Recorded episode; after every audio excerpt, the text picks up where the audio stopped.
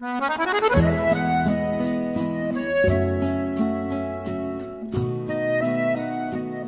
Wonderful Wizard of Oz, Volume 16 The Magic Art of the Great Humbug, Chapter 6.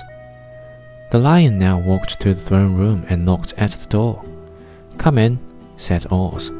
I have come for my courage, announced the lion, entering the room.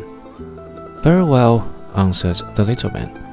I will get it for you. He went to a cupboard and, reaching up to a high shelf, took down a square green bottle, the contents of which he poured into a green gold dish, beautifully carved. Placing this before the cowardly lion, who sniffed at it as if he did not like it, the wizard said, Drink. What is it? asked the lion. Well, answered Oz, if it were inside of you, it would be courage. You know, of course, that courage is always inside one.